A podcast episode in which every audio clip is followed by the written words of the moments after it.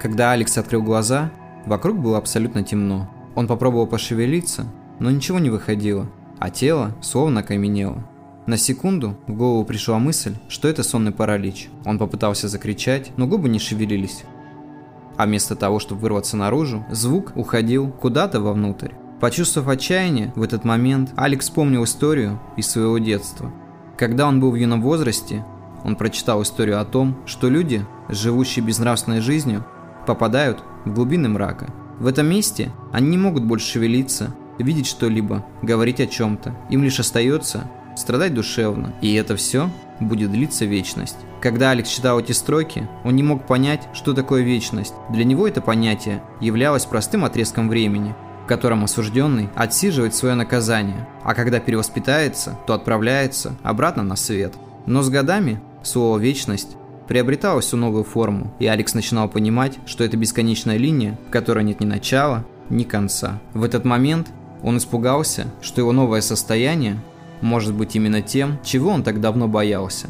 Несколько прожекторов включились где-то над его головой, и он снова мог видеть и даже шевелиться. Осмотревшись вокруг, он понял, что находится в самом центре какого-то незнакомого кинотеатра. Красное сиденье, белое полотно на стене. Вокруг никого не было, он сидел один в самом центре этого зала. Алекс обратил внимание, что на полотне были изображены знакомые ему символы, такие же, как на дверях часовни. Свет начал потихоньку гаснуть, и на экране появились цифры обратного отчета. 10, 9, 8, 7, 6. Алекс затаил дыхание. 5, 4, 3, 2, 1. Экран потемнел, затем из динамиков донесся звук, отдаленно напоминающий крик младенца, и с каждой секундой он становился все громче.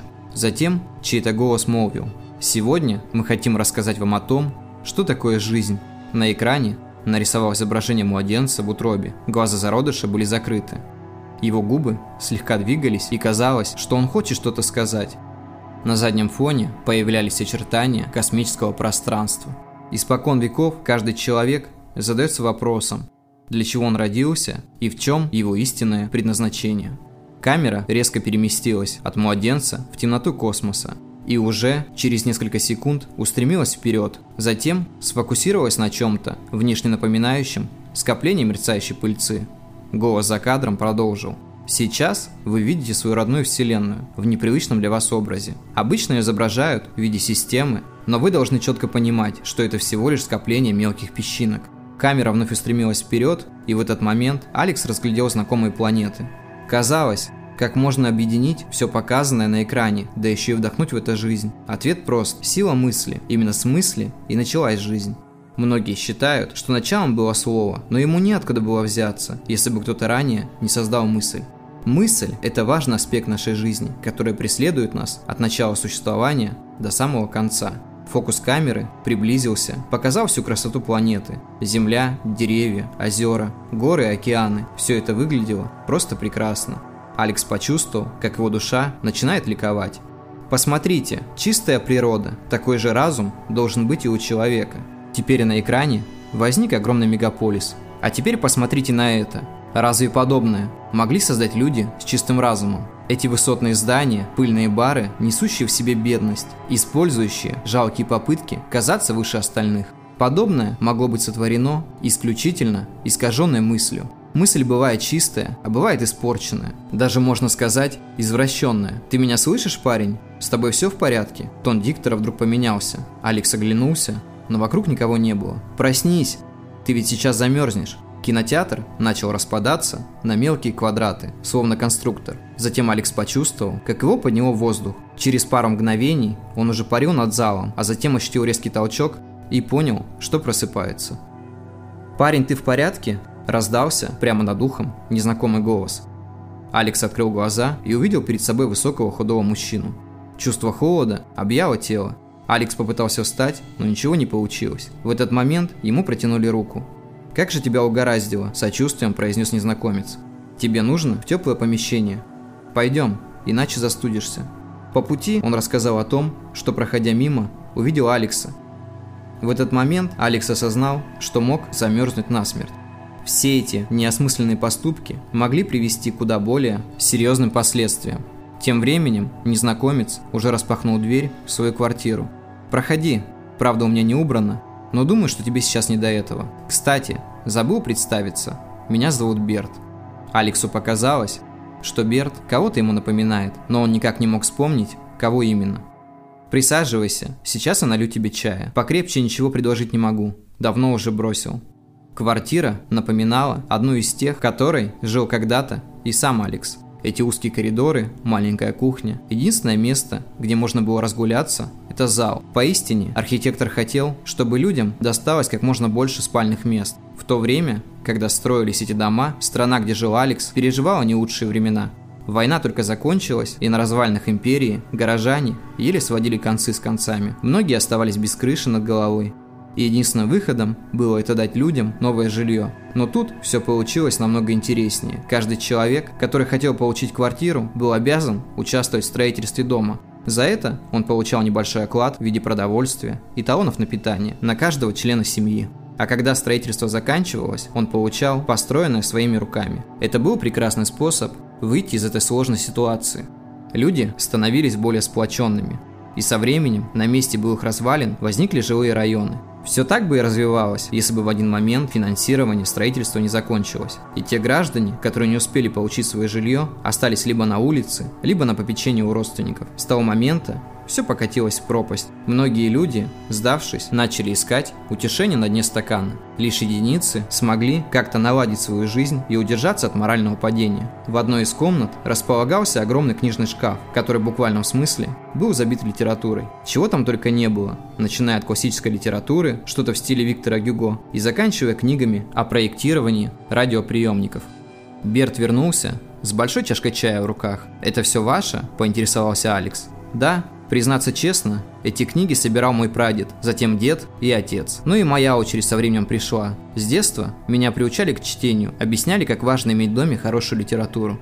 Взяв небольшую паузу, Берт продолжил. Вначале я не понимал, зачем это все нужно, но однажды нашел цитату в одной из этих книг, которая наконец-то удовлетворила мое любопытство. Каждая книга имеет внутри себя целую жизнь, Неважно, хорошая она или плохая, близкая для человека или нет, каждый автор вкладывает в свое творение частицу себя, старается соприкоснуться с вечностью при помощи бумаги. Алекс задумался над его словами. Он никогда не думал о том, что над той или иной историей стоит нечто большее, чем просто размышление. Иногда творение писателя – единственный способ хоть как-то увековечить свою жизненную историю, оставить после себя то, что смогут прочесть люди, и хотя бы один из читающих поймет, что под каждой строчкой хранится что-то большее, чем просто чувство и размышления. Ты живешь где-то рядом? Жил когда-то. А я живу тут с самого рождения и проживу, скорее всего, до самой смерти. Сказать грешно, но каждый, кто жил в этой квартире, умер в ее стенах. Видимо, такова судьба. Сделав несколько глотков чая, Алекс почувствовал, как ему становится теплее. Внутри возникло знакомое ощущение домашнего уюта. А вы никогда не думали переехать? Знаешь, я когда-то мечтал об этом. Казалось, что в другом месте меня ждет что-то новое и неизведанное. Но уезжая, я всегда возвращался обратно. Квартиру я продать не могу, так как для меня она памятник жизни, да и возраст уже не тот. Продам ее, потеряю себя, в глазах Берта угадывалось неподдельное чувство тоски и боли. В этот момент Алекс начал понимать, что отчасти хозяин квартиры осознает себя узником. «Я хотел бы дать тебе кое-что», – произнес Берт. Он открыл дверцы книжной полки, достал одну из книг и протянул ее Алексу. На коричневой обложке не было указано ни автора, ни названия. Открыв книгу, Алекс изумлением обнаружил, что страницы пусты. «Что это? Это твоя книга, ты напишешь ее сам», Пусть каждая страница будет являться частью твоей жизни. Заполняй страницы только тем, что действительно считаешь важным. Алекс поблагодарил его за подарок. Ему было безумно приятно встречать в своей жизни таких людей, как Берт. Они не просили ничего взамен, лишь протягивали руку помощи в тот момент, когда действительно было необходимо. Ты читал «Мы» Замятина? Там была описана идея далекого будущего, где люди жили в стеклянных домах. За ними следили, чтобы они ничего не замышляли, Сама идея, конечно, ужасна, но я увидел в этих стеклянных домах что-то большее. Ведь каждый человек старается спрятать себя от другого. А что, если бы это было невозможно в принципе? Что если бы люди показывали себя друг другу такими, какие они есть на самом деле? Ведь человек – это каменный дом, а что если он станет стеклянным?